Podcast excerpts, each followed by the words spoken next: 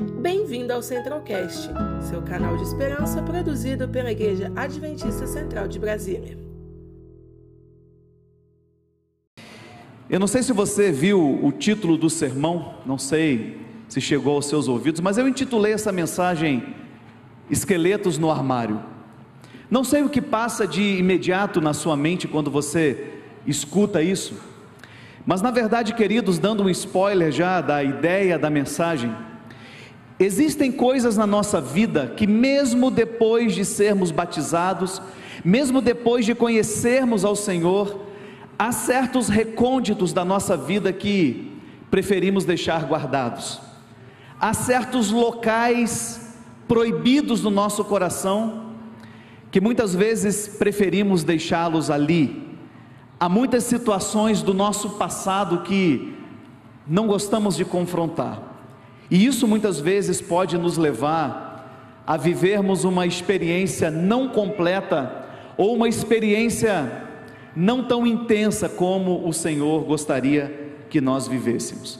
E eu queria que você abrisse a sua Bíblia, esse vai ser o nosso ponto de entrada na mensagem desta manhã, Gênesis capítulo 41, verso 57. Por gentileza, abra a sua Bíblia e nós vamos começar por aqui. Ao encontrar o texto, feche os seus olhos e nós vamos pedir ao Senhor que nos ilumine na compreensão da Sua palavra. Gênesis capítulo 41, verso 57.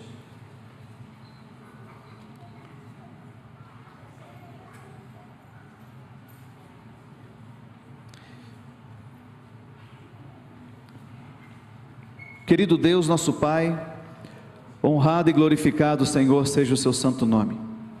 Te agradecemos porque estamos na tua presença, celebrando nesse momento, Senhor, a tua palavra.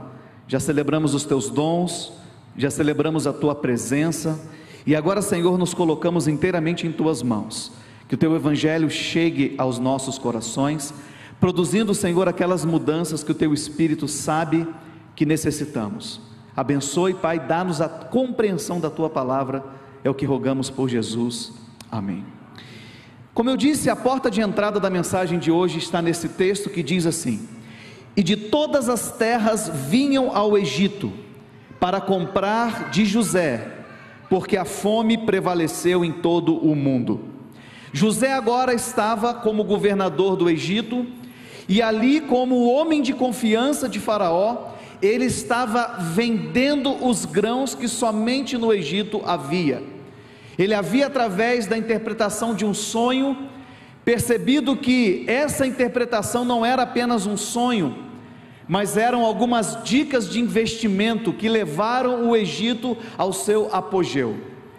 Mas antes disso, amigos, nós precisamos entrar um pouquinho para contextualizarmos e chegarmos aonde queremos. José, ele é um personagem bíblico que me chama muita atenção por várias razões. Primeiro, José, ele, nenhum patriarca é como José, tema de tantas lendas antigas dentro da tradição oral dos judeus. José também, ele é tema de estudo para o islamismo dentro da versão do Islã a respeito de José.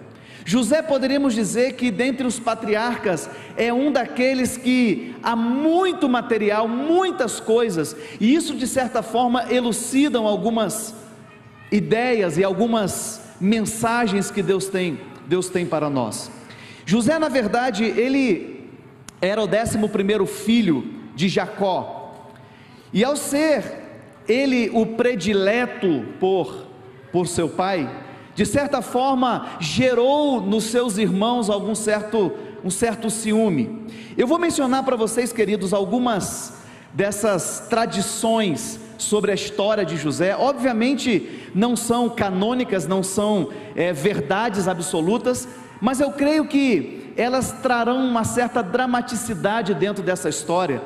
E eu creio que nos ajudarão a levar no ponto que o Senhor deseja levar a sua mente nesta, nesta manhã. Dizem que, ou diziam ali a, a Mishnah, que é o livro de tradições, das tradições orais dos judeus, que José ele era predileto do seu pai não somente porque era filho de Raquel, mas principalmente porque ele era muito parecido com Jacó. Quando Jacó olhava para José, parecia que ele se via, ele, ele se via no espelho. E isso, de certa forma, ao dar aquela túnica diferenciada, colorida, fazia com que ele se olhasse. Ele queria que José fosse aquilo que ele não foi. E toda a proteção em volta dele era determinada por isso. E José, de certa forma, por sonhar, por algumas vezes delatar os seus irmãos, lembre que Jacó teve filhos de, de outras mulheres, de concubinas, isso também intensificou a problemática familiar ali.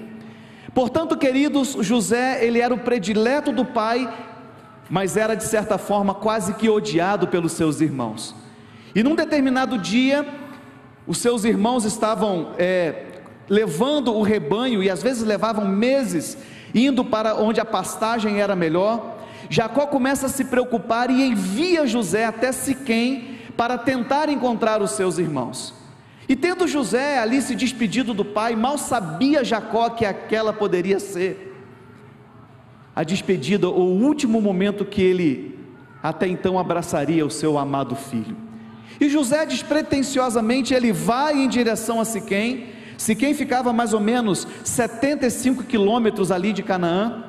E ao chegar ali, ele pergunta e ele sabe que os seus irmãos estavam 22 quilômetros a mais em Dotã.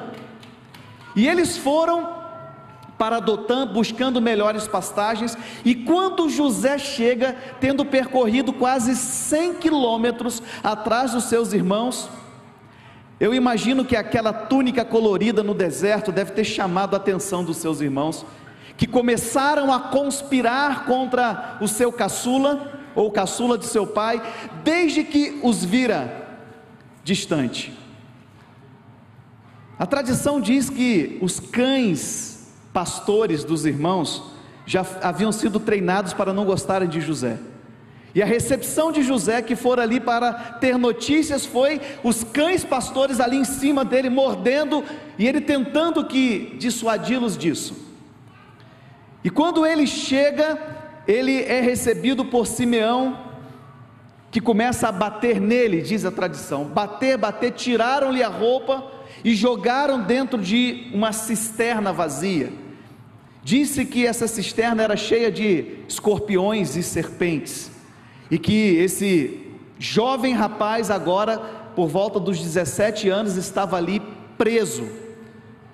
E, como se não fosse suficiente, também diz a Mishnah que tacaram pedras em cima dele, sempre liderado pelo seu irmão Simeão. Nós sabemos que Rubem, de certa forma, não queria que isso acontecesse. E ele ali começa agora desesperadamente a gritar, ouvindo os seus irmãos conspirarem contra a sua vida negociando ali se iriam matá-lo, se iriam castigá-lo, se iriam vendê-lo, até que finalmente eles se afastaram do local que José estava e ficaram distantes porque ele gritava muito. E ao gritar muito, eles não queriam ser incomodados, foram a uma distância segura para não ouvirem o choro e o clamor do seu, do seu irmão. Nesse ínterim chegam uma cara, chega uma caravana de ismaelitas que tiram José daquela fossa. Ele estava sem roupa ali e os irmãos, ao perceberem isso, chegaram e ali começaram a brigar, começaram a se digladiar ali com os ismaelitas, dizendo que era um escravo dele. Mas os ismaelitas viram que ele não era um escravo, ele não tinha marcas de escravo. Até que finalmente aquela peleja foi resolvida com a venda por 20 moedas, ele foi vendido por aquela caravana de ismaelitas. E agora José indo em direção ao Egito, descendo para o Egito, Ellen White menciona que quando ele passa ali perto, perto da sua casa, ao ver um pouco das montanhas tão familiares a ele, ele ali tem um súbito ou um súbito amadurecimento. Ali ele toma uma decisão de que já não está mais agora sob a proteção do seu pai e agora ele deveria estar sob a proteção do Senhor. Conta também a tradição que ao chegar no túmulo de Raquel, ele começa ali a, a, orar desesperadamente, começa a clamar, dizendo para os ismaelitas que ele não era escravo, que os levassem até a casa do seu pai para confirmar a sua história. Entretanto, queridos, por ser distante, eles preferiram não fazê-lo e levaram José ao Egito. Não vou estender a história porque ela é bem conhecida, mas ao chegar ao Egito, José, ele é vendido. Conta-se que José foi vendido, a gente não sabe se é verdade, por três vezes ele foi vendido para midianitas, de midianitas foi vendido a um mercador, a quatro, quatro mercadores egípcios, e finalmente José fora vendido para a casa de Potifar por 400 moedas de prata. Bom negócio que fizeram com esse, com esse jovem. E ali, queridos, ele tem o seu drama dentro da casa de Potifar ao dizer não às investidas da sua, da sua esposa e de certa forma, queridos, José vai para a cadeia, interpreta o sonho do copeiro, do padeiro, e agora interpreta o sonho de Faraó, e nós chegamos no ponto de entrada que eu li para vocês. José agora era o homem mais importante depois do Faraó do Egito. Ele estava vivendo o apogeu, o ápice de que uma pessoa poderia na sua carreira. O ponto é, a pergunta do milhão desta manhã é a seguinte: havia passado, vamos calcular por alto, média de em torno de 20 anos entre o período dos sete anos das vacas gordas, mais o período na casa de Potifar, mais a prisão. E a pergunta é, queridos, por alguma razão José não queria ver a sua família. Ao ler esse texto, eu me perguntei por que, que José, agora sendo governador do Egito, ele não quis voltar para Canaã. Será que ele não sentia saudade do seu pai? Será que ele não queria vingar-se dos seus irmãos? Por alguma razão, queridos, José preferiu esconder os esqueletos no armário. José preferiu guardar os seus problemas no, do passado no passado e não acioná-los mais. Guardou os segredos familiares no passado como muito de nós fazemos. Ele não queria confrontar-se novamente com aquela experiência traumática da sua adolescência. E por isso, e por isso, ele agora estava tranquilo vivendo esta fase da sua vida. Ele não queria voltar para Canaã por alguma razão. E de certa forma, queridos, eu, pelo menos ao avaliar a minha experiência cristã, às vezes nós pensamos dessa forma. Quantas vezes você já não ouviu? Não olhe para trás. Eu não quero nem falar nas coisas que me aconteceram no passado, porque o dia que eu entrei nessa água, a minha vida mudou, e conforme a Bíblia diz, eu me tornei uma nova criatura. Minha vida nova começou dentro de um batistério, e eu não preciso mais acionar essas experiências traumáticas, porque elas estão bem guardadas dentro do meu armário. Mas, queridos, nesta manhã eu gostaria de deixar para vocês a seguinte mensagem do Senhor: a cura do coração, a restauração do coração implica necessariamente a cura do nosso passado, a restauração da nossa vida, ela requer que muitas vezes nós voltemos a Canaã para resolver algumas coisas que estão escondidas, mas que estão lá dentro, presentes e que precisam ser confrontadas. A Bíblia diz, queridos, que José estava agora vendendo. Aquela tática econômica ela foi muito interessante porque quando os povos não tinham mais dinheiro para comprar, eles entregavam o seu gado e depois quando não tinham mais gado para trocar pelos grãos na época de fome, eles vendiam as suas terras, e as terras agora passaram a fazer parte do Estado do Império Egípcio. E dessa forma, José, agora no ápice do seu posto, vestido como um Deus, estava ali negociando dos povos que entravam e saíam daquele saguão onde os grãos eram vendidos. E naquela manhã eu imagino que José não imaginava que aquilo aconteceria, porque as coisas estavam bem guardadas, os esqueletos estavam bem reposicionados no armário. Mas aquele dia ele percebe alguma coisa. Ele percebe que dentro de todos os idiomas falados, dentro daquele mercado de negociações, ele consegue identificar uma voz familiar. um idioma familiar. Eu não sei se você, se na sua família, as pessoas falam de um jeito diferente, né? A minha família, é, ela, ela tem um jeito diferente de falar. Quando eu ligo para o meu pai, me chama até atenção eu tanto tempo fora de casa, né? Carioca a gente chia, é um chiado para tudo quanto é lado, né? Jesus e não sei o que, não sei o que. Eu acredito que quando alguém da minha família fala, eu sei, eu conheço a sua voz. Nós identificamos, nos identificamos muitas vezes com a maneira de falar das pessoas que, que são queridas por nós. E de repente, queridos, eu imagino que José agora tem um insight e ele começa a contar: um, dois, três, quatro. Os seus irmãos estavam ali diante dele. E ele agora confronta os seus irmãos, estavam envelhecidos, estavam feios, fracos, e ele estava lindo ele estava no ápice, ele estava como um Deus. E queridos, naquela situação, os seus irmãos jogam naquelas sandálias egípcias, revestidas de ouro, algumas poucas moedas do que lhe restava ao seu pai Jacó. E ao lançar essas moedas, aqueles homens, aqueles dez homens se colocam, se prostram agora diante de José. E eu imagino, queridos, que quando você precisa confrontar Canaã, quando a situação que estava muito bem guardada vem até você, eu imagino que a barriga, um frio dentro de si, começou a mexer com ele. E agora José começa a vivenciar uma história, ele começa a vivenciar um processo de confrontação do seu passado, de uma história que precisava ser resolvida. E José lembra-se do sonho, Gênesis 37, verso 9, diz assim: Teve ainda outro sonho, e o referiu aos seus irmãos, dizendo: Sonhei também que o sol, a lua e as onze estrelas se inclinavam perante mim. Naquele momento, José percebe que o sonho que ele teve, que causou todo o problema, estava agora acontecendo. Os seus irmãos estavam se prostrando diante dele. E nesse, nessa situação, queridos, ele começa agora a ouvir um informe que muitos anos até então ele não ouvia, e começou a perguntar para os seus irmãos. Conta a tradição que os seus irmãos, ao entrarem no Egito, eles estavam preocupados com José.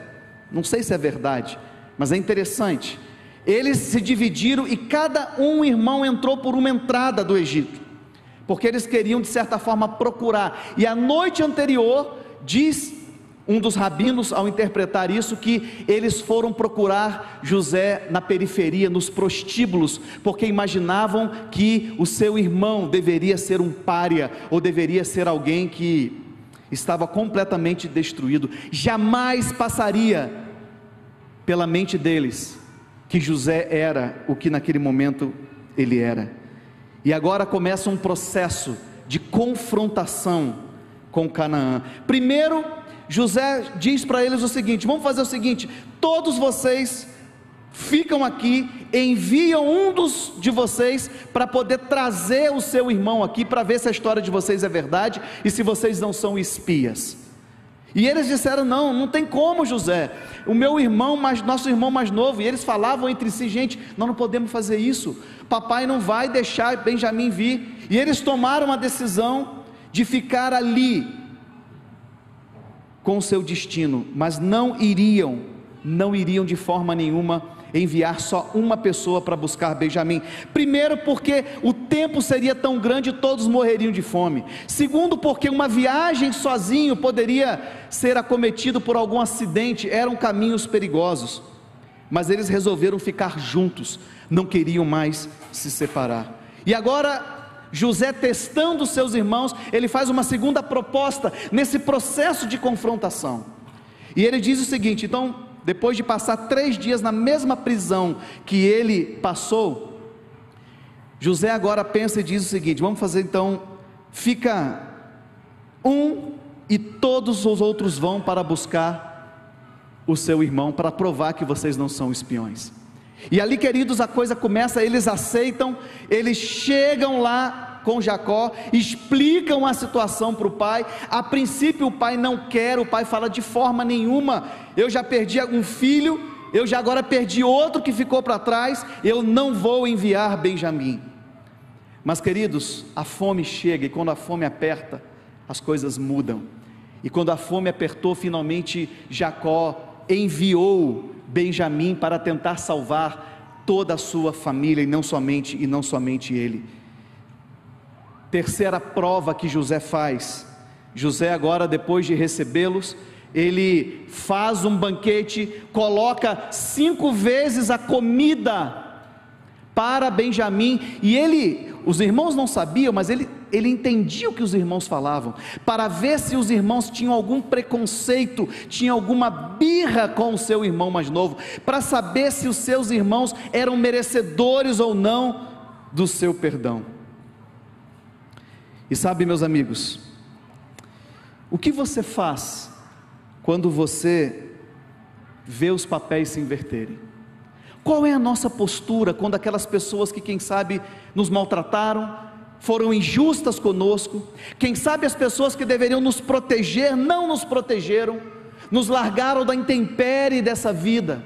O que nós fazemos quando os papéis se invertem?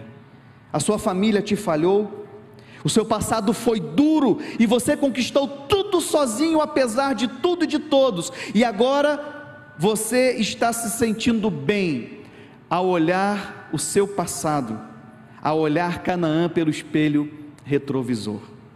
Queridos, nesta manhã, em nome de Jesus, eu digo para você: Deus não se agrada em ver você olhando para Canaã no retrovisor, porque Ele vai trazer de volta para você ajustar. Você não pode viver fugindo de Canaã. Se você não toma a decisão de ir a Canaã, Deus vai trazer Canaã para você ajustar.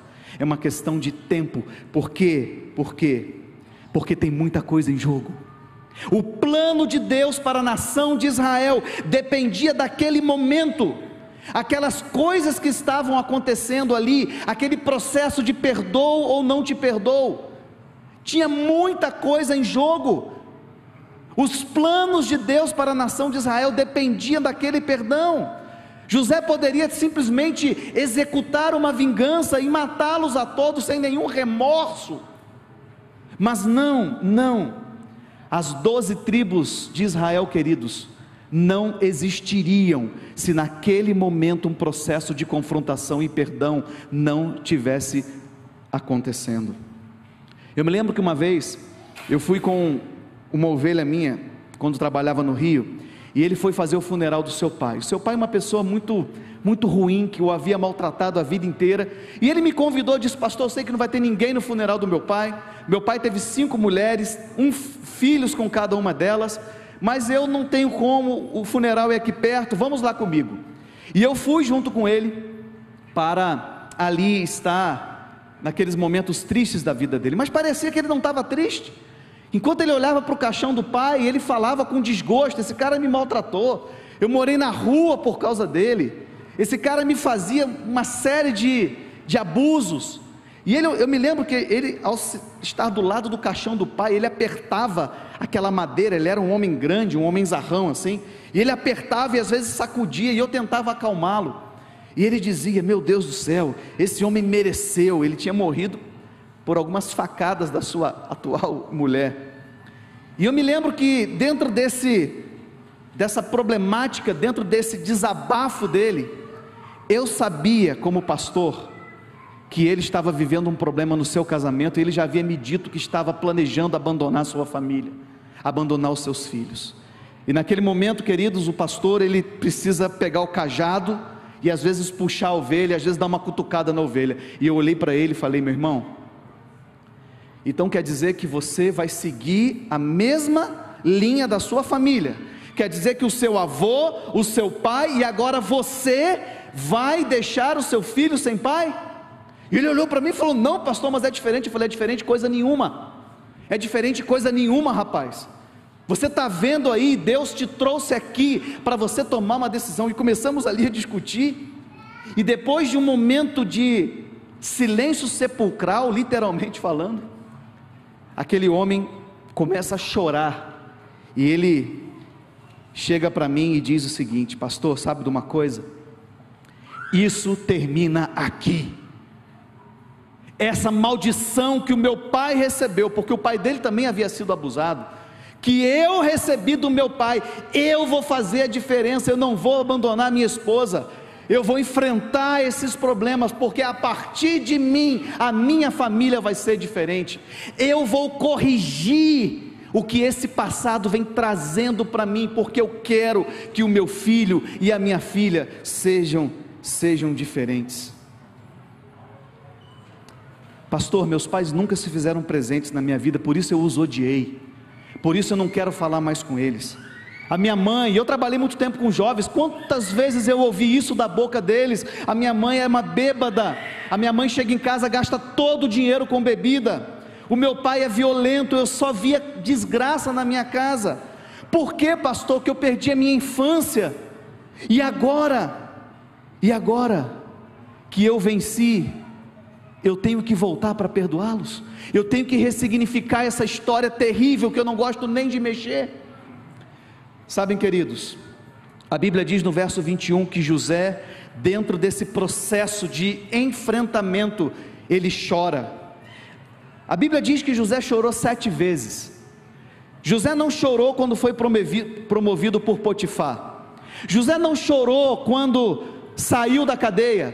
José não chorou quando se tornou governador do Egito, mas queridos, a Bíblia diz que José chorou várias vezes quando viu que os seus irmãos não haviam esquecido e estavam arrependidos. José chora porque ele percebe que aquele seria um momento ímpar para ele se confrontar com o seu passado e doravante viver uma vida plena sem ter que fugir, desenterrando os esqueletos do armário. Eu ouvi uma história de dois irmãos que tinham um negócio, um mais velho e um mais novo. E o irmão mais velho fraudou o irmão mais novo dentro da sociedade, e o irmão mais novo disse: Olha, eu vou matá-lo, ameaçou-o de morte. E disse: Eu não quero mais vê-lo, porque o dia que eu vir, eu irei matá-lo. E uma cidade pequena, aquelas ameaças circulavam por um lado e por outro. Passaram-se 20 anos, e um dia, por ironia do destino, aqueles irmãos se encontram numa calçada.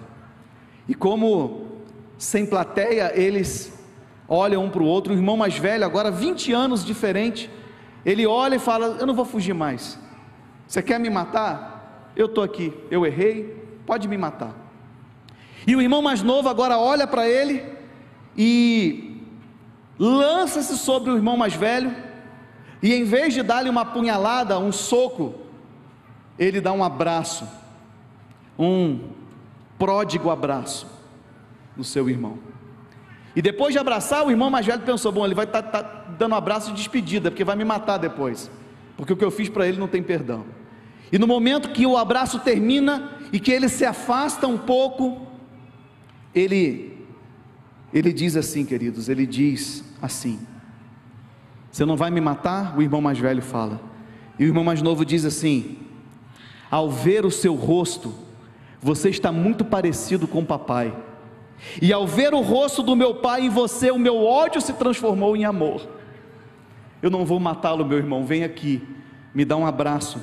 Vamos correr atrás do prejuízo que a gente teve.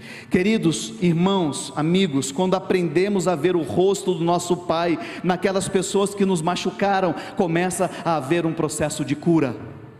Deus começa a trabalhar, Deus tira de nós essa mágoa, Deus tira de nós esse sentimento de vingança. E sabem, meus amigos, sabem, irmãos, a Bíblia diz que José depois de todo esse processo, ele se revela para os seus irmãos, ele abraça os seus irmãos, ele enche o saco de grãos dos seus irmãos, de forma generosa, salvando assim a sua prole, salvando assim a sua família. E José começa a perceber o plano de Deus por trás de toda essa desgraça. O plano de Deus por trás até mesmo de atos violentos, de atos traumáticos, mas Deus sabe consertar essas coisas. Deus utiliza da própria consequência da nossa natureza pecaminosa para poder fazer a sua vontade, por mais estranho que isso que isso pareça. Pastor Max, mas não é justo, pastor. As pessoas, elas fizeram mal contra mim. Elas têm que pagar por isso. Eu quero dizer uma coisa para você, amigo. Se você carrega, e se esse é um empecilho que você tem para perdoar alguém, esse é o empecilho que você tem para se aproximar, porque o seu senso de justiça fala mais alto. Eu digo para você uma coisa: Deus vai pagar. Essa pessoa não vai ficar impune. Deus vai pagar, e ele disse: a vingança é minha. Não precisa fazer isso, eu vou resolver o seu problema. O perdão não minimiza a justiça, mas a delega a Deus. Você delega, fala, Senhor, cuide desse assunto. Eu não sei perdoar, eu não vou me vingar porque isso vai fazer mal para mim. Delegue a Deus. E sabe, amigos, quando a Bíblia fala sobre perdão, é interessante a gente considerar algumas coisas. Existe o perdão da graça e existe o perdão da retribuição. O perdão da retribuição é aquele perdão condicional, que você diz o seguinte: eu te perdoo, mas você vai pagar todo dia. Eu lembro uma vez que aconselhei uma, uma senhora e ela dizia, me contou coisas terríveis que tinham acontecido na sua vida, no seu casamento, traições e tantas outras coisas. E em algum momento eu perguntei para eu perguntei para ela, e por que você não se separou do seu marido? Porque você tinha até, diante de tudo isso, por que, que você está com ele? Ela falou, pastor, você acha que eu vou me separar dele? Todo dia eu faço questão, questão dele pagar pelo que ele fez. Todo dia que eu sirvo comida no prato, eu tenho certeza que ele está com medo se tem veneno ali ou não. Eu vou liberar ele coisa nenhuma. Ele vai pagar por tudo que eu fiz. Queridos, olha que perdão é esse. Vocês acham que esse perdão traz alegria para alguém? Esse é o perdão da retribuição. Imagina se Deus nos perdoasse dessa forma. Olha, eu te perdoo, mas você vai pagar pelo que você fez. Se a gente fosse pagar pelo que a gente fez, não haveria salvação, porque o salário do pecado é o quê? É a morte, e é a morte eterna. Mas o perdão da graça é diferente. O perdão da graça você se coloca no lugar daquele que foi ofendido. O perdão da graça, queridos, esquece o perdão da graça não somente esquece, mas esquece que se esqueceu. Isso é uma coisa que não é humana. Esse é um atributo divino, o perdão é um atributo comunicável de Deus, um atributo divino, mas nós precisamos dar o nosso passo. Eu me lembro que quando era criança, minha mãe disse uma vez para mim: eh, Max, não, não venha para cá porque eu estou lavando a cozinha. E a minha casa era toda gradeada, a porta da sala estava com a chave perdida. O único acesso para ir brincar era pela cozinha. E, como bom menino, né? Eu falei, sabe uma coisa? Na hora que minha mãe virou as costas, eu dei uma arrancada por aquela cozinha grande, com chão ali de, de azulejo. E aí imagina, menino correndo, água, sabão e azulejo, o que, que vocês acham que deu? Eu, eu levei um tombo, saí quicando, rolando e o meu braço, esse braço aqui, passou naquela pazinha de lixo de metal. Eu acho que foi por isso que aboliram aquelas pás de metal, porque aquilo ali, irmãos, aquilo ali, não sei quem inventou aquilo. E cortou meu braço assim, cortou meu braço. Minha mãe me levou para me levou pro, pro hospital. E eu lembro que doeu muito. Quando eu olho, até hoje não dá para mostrar para vocês, mas tem uma, uma cicatriz aqui, ó, grande. Na época eu olhava, eu apertava, doía. Mas hoje eu me lembro, eu me lembro direitinho, eu narrei para vocês. Só que não dói mais. E assim é quando Deus cura, assim é quando você se confronta com Canaã. Não é que você esquece, não há amnésia no processo de perdão, mas você olha para aquilo e o sangue de Cristo, o perdão real do Senhor Jesus, faz com que aquilo não te machuque mais. Queridos, tem muita coisa muita coisa em jogo. José vacila, não foi fácil para ele. Ele manda para a prisão, ele tira da prisão, ele coloca um, um, copo ali. Ele coloca aquele copo que ele dizia que adivinhava, e ele, ele queria saber se os seus irmãos estavam verdadeiramente convencidos e transformados.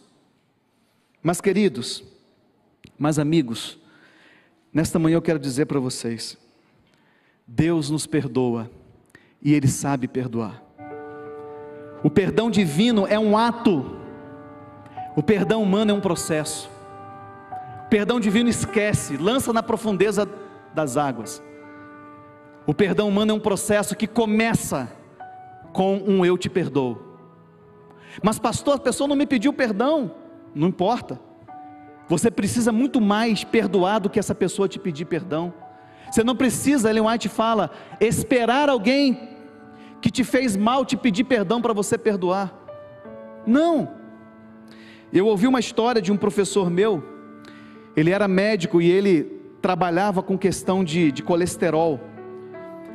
E aquilo que ele receitava para os seus pacientes, curava os pacientes, ele fazia uso e não curava. Ele vivia com um problema, o mesmo problema que ele curava.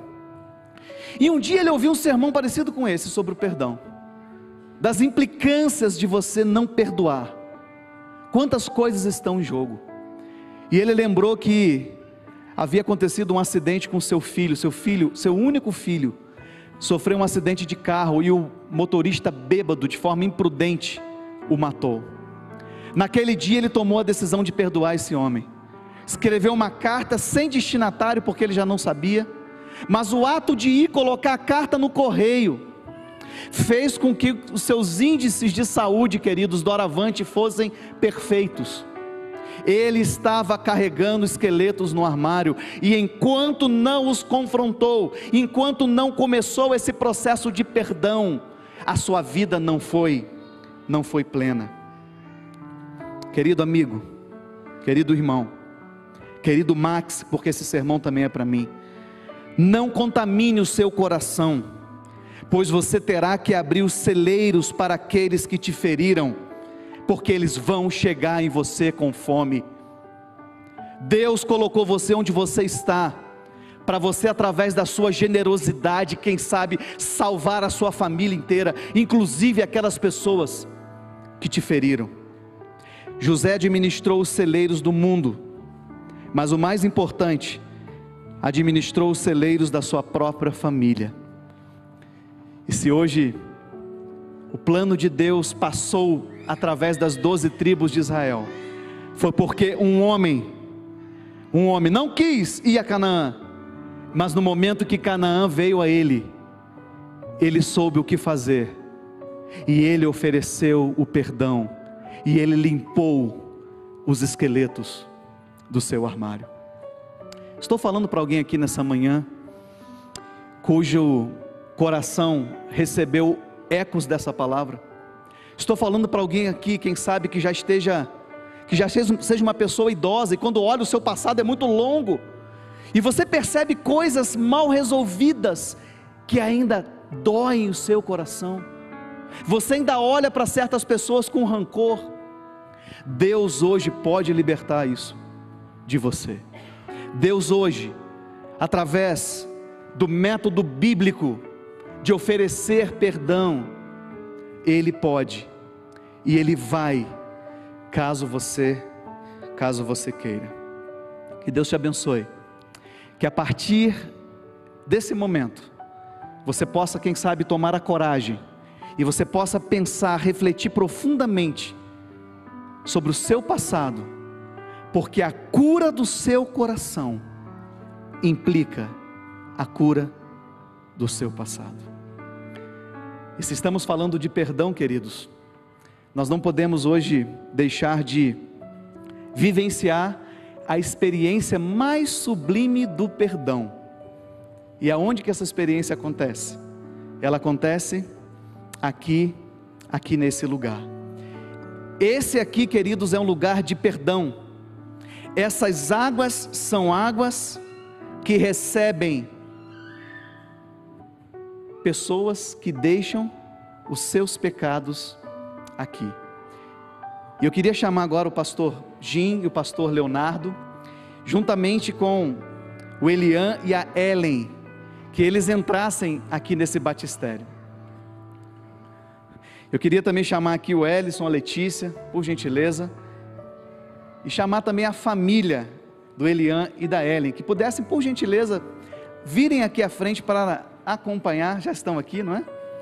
Esse momento tão especial que o pastor Jim vai conduzir. Obrigado, Pastor Max, igreja querida. É uma alegria estarmos juntos para testemunharmos essa cena tão especial. Letícia, Ellison e os demais familiares também, os avós, os amigos que vieram de longe, né? Alguns aqui mais próximos, mas viajaram de longe para estar aqui para esse momento especial em família. Estamos aqui com Elian e com a Ellen. São irmãos, são irmãos, e decidiram se batizar no mesmo dia, para marcar esse começo de vida em família. Hoje também é uma data especial que é aniversário do avô, né? Avô, isso, né? Avô Gilberto, é aniversário dele, então, viu, vovô Gilberto? Esse é um presente dos seus netos para o Senhor. Amém. Família querida Ellison e Letícia, parabéns pela dedicação. Nós sabemos que vocês têm ao Elian e a Ellen. Estão sempre envolvidos, a gente vê movimento de vocês, não medindo esforços para dar continuidade, colocando Elian, a Ellen, desbravadora, aventureiro, acampamento. Eu vi vocês acampando com eles também várias vezes, fazendo com que a igreja ela realmente tenha sentido para a vida dos filhos de vocês.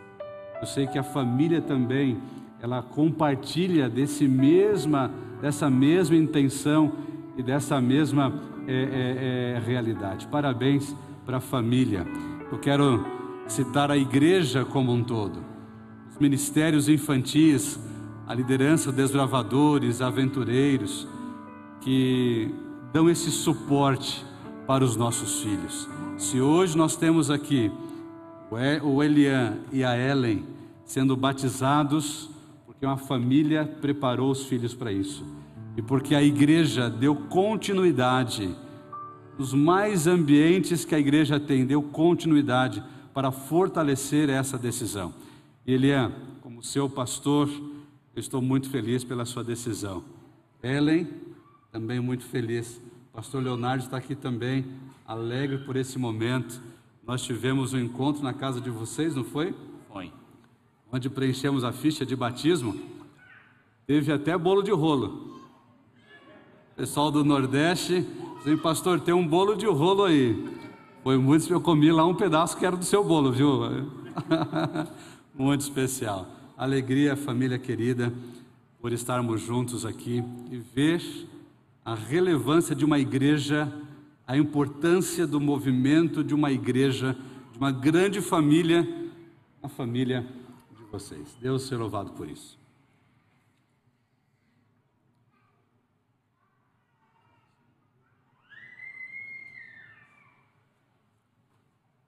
Como pastores, pastor Leonardo e eu, temos alegria nesse momento para se unir à família de vocês, Ellison e Letícia, os avós e toda a comunidade aqui da Igreja Central de Brasília essa grande família que vários estão nos acompanhando também pela internet.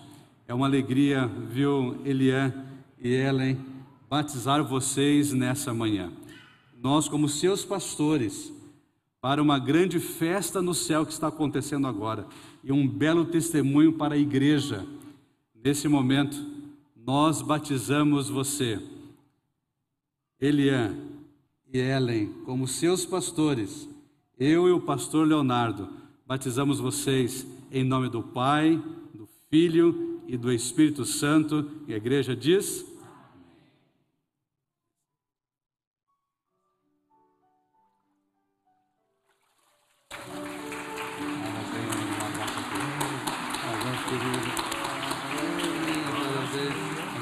irmãozinho. Parabéns, Ellen.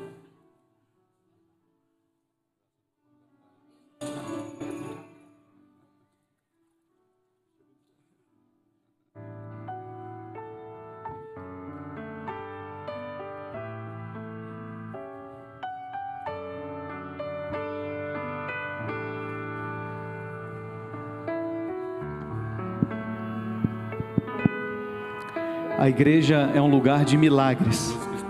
Quando você vem aqui, você sempre vai vivenciar uma experiência de milagre. O tanque é uma das, o batismo é uma das representações desses milagres. E nós vamos ouvir agora um louvor especial que fala desse milagre e de tantos milagres que Deus tem feito em nossas vidas.